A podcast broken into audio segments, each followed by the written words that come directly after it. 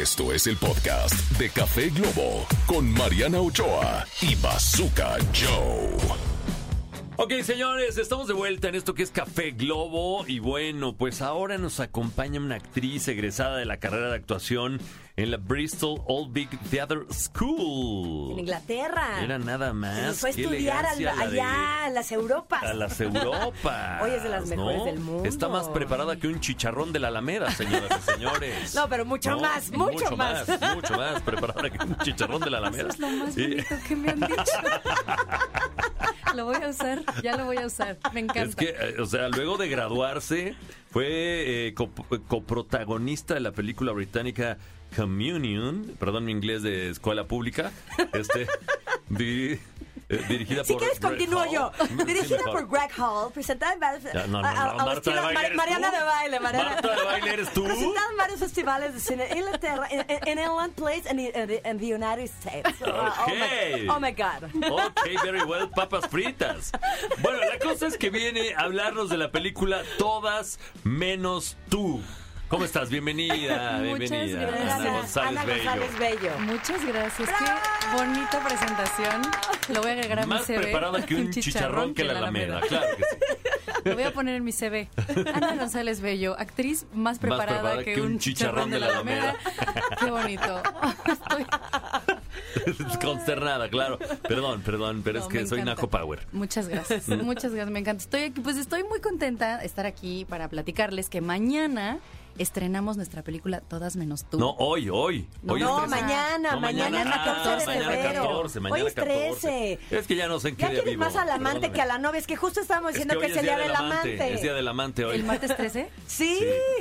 Martes 13. Mm, Ni te cases, ni te embarques, ni de Café Globo te apartes. Ay, ay, ay. Qué bonito. Salió verso sin esfuerzo. Sí. Oye, cuéntame, ¿cómo fue esta experiencia de, de, pues, de ser dirigida por Luis Curi, que me dices que es su ópera prima también? Es ópera prima de Curi. Luis Curi es padrísimo, es un director muy amoroso, muy pues consciente de que los actores a veces podemos ser unos bebotes, nos tienes que cuidar nuestra nuestra artisteada. Este sí es un equipo muy bonito. Esto lo decimos en todas las entrevistas, parece que estamos exagerando, pero no, se hizo de veras un grupo pues muy padre. Todos mis compañeros son muy buena onda. Curi nos dirigió padrísimo. Filmamos en Tulum. Que no es fácil filmar en la playa, parecería glamuroso. Sí, pero el viento, las el condiciones, calor los sol, bichos. el cal- sí, O un sea, montón de cosas. Los, sí, Sí. Y luego está, o sea, grabar en, en los cuartos sin aire acondicionado, con las ventanas tapadas. Por el ruido. La luz, sí, fue... Ah. Digo, en la película ya vi un corte, fue maravilloso. Nos vemos muy frescos. Lo hicimos muy bien porque parece que no La, sudábamos. la en piel se ve muy humectada. Se ven muy... Nos veíamos divinos, de veras que sí. Y pues nada, esta película trata sobre un grupo de amigos que se conocen desde el kinder, estuvieron juntos secundaria, prepa, que creo que la gente se puede identificar porque todos tenemos nuestro grupito de amigos que conocemos de la vida. Y pues ellos prometieron ser amigos siempre hasta que uno de ellos decide que se va a casar. Y entonces nosotros, que somos una bola de inmaduros, en vez de decir, ay amigo, qué padre, es como, no, no te vas a casar. Vamos a ir a Tulum. O sea, no se lo dicen a él. Claro, claro. Pero es un poco como, ¿vamos a permitir que esto suceda? No. Y se lanzan a Tulum a arruinarle la boda. Un amigo se acaba de casar en Tequesquiteno. Le dije, güey, todavía te puedes arrepentir. Tengo una lancha ahí prendida. Si quieres, la, vámonos. Vámonos. Te va a encantar la película. No, siento que te va a encantar. Sí, vela a Sí. ver porque te vas a sentir muy Soy un inmaduro igual que todos los igual que personajes. nosotros, sí. Pues sí, porque finalmente esta película es la, como las locuras que uno hace que hace por amor a los amigos. No es un chick flick, no es un rom-com, es una comedia de amigos. Ok. Y habla sobre pues ese amor que le tienes a tus amigos de toda la vida y también el miedo que te da que las cosas vayan a cambiar. Y obviamente hay un aprendizaje, no crean que nada más es el desmadre, hay un aprendizaje sobre querer a tus amigos tanto para dejarlos ir. Oye, pero además son cosas que sí hacemos en la vida real. 100%. Yo siempre digo que las películas y los guiones se quedan cortos a comparación de las cosas que uno llega a hacer. La realidad supera la ficción 100%. Sí, sí, sí. Oye, qué padre. Y vi una película hace poco parecida en el cine. Me da mucho gusto que, que esta nueva generación de jóvenes estén eh, pues visitando a- ahora que, que la pandemia detonaron todas las plataformas y que muchos creímos que el cine iba a morir, eh, Sí, ver que los miedo. jóvenes están yendo a ver este tipo de películas. Yo creo que hacía falta producto para su generación. ¿Tú qué piensas? Siento que sí, porque es justo habla de un, pues los treintones que O sea, yo hablamos esto el otro día de cómo cuando eres morrillo, ves a la gente de 30 y dices, ya, adultos, todo lo tienen resuelto, ¿no? Ya son señores muy respetables y llegas a los 30 y es como de, no sé qué estoy haciendo, ¿no? ¿Qué voy a hacer con mi vida? Ya tengo 30. Sí, entonces esto siento que a la gente le va a gustar porque justo retrata este, este como nicho que pues no hablamos tanto de los problemas que tiene uno cuando no sabe que mi personaje, por ejemplo, ha tomado clases de todo, pero no se dedica a nada. Sus papás le pagan un depa, entonces no se tiene que preocupar, pero entonces, o sea, cositas que pues sí, que es bien padre ver porque te puedes identificar mucho. Y lo que decías del cine es padrísimo porque este justo pensamos que ya el cine ya había valido, ya nunca más o con cubrebocas. Y ahora estamos llegando a Cinépolis, bueno, a todos los cines, Cinépolis, Sí. Cinépolis, pero Cinépolis, por ejemplo, nos está sacando con garantía Cinépolis. Wow.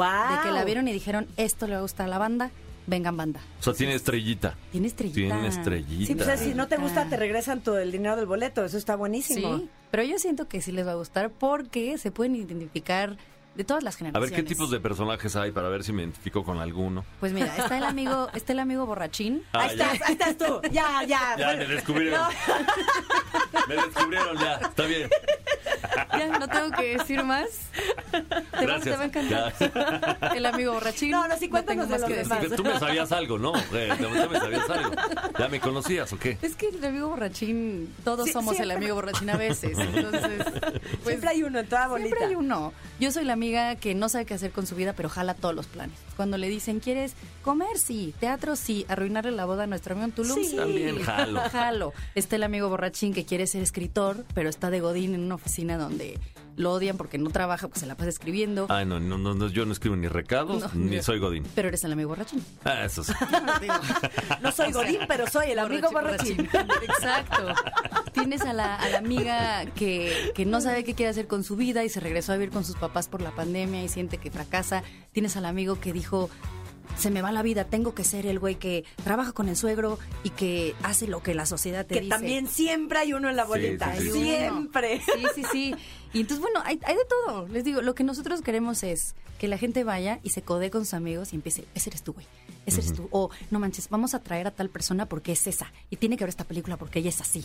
Ese, ese es nuestro cometido. Qué padre. Pues el día de mañana se estrena a nivel nacional, así que no se pierdan esta super peli, todas menos tú. Y mi querida Ana González Bello, esta es tu casa cuando quieras venir para los proyectos que vengan. Muchas gracias. Para que vengas y nos los cuentes Es siempre. Aquí en Cuando quieras un amigo borrachín, aquí estoy a tus órdenes. Bazooka Joe, mucho gusto. Oye, tus redes sociales, gracias. Ana. Estoy en Instagram como arroba Ana González B, que no sé por qué B. no puse mi nombre completo. Sí, no me cupo o no lo no sé, soy Te ya soy una tía. Me distraje y así quedó. Ya no lo puedo cambiar porque se me dice que si cambias tu nombre te quitan la palomita y la tienes que volver a pedir. ¿Ah, Pues ya sí? no la voy a pedir. Pero Ah. sí, Ana González B E de bello, pero sin el yo. Ana González B perdió su yo. Exacto. Ese mero, ese merito. Su yo con doble L. Soy yo con doble L. Su, su yo. Ok. Pues esta es tu casa siempre, mi querida Ana. Muchas, Muchas gracias. gracias. y toda, todo el éxito con todos menos tú. Estamos en Café Globo. Regresamos. Vámonos con música. Esto fue el podcast de Café Globo con Mariana Ochoa y Bazooka Joe. Escúchanos en vivo de lunes a viernes a través de la cadena Globo.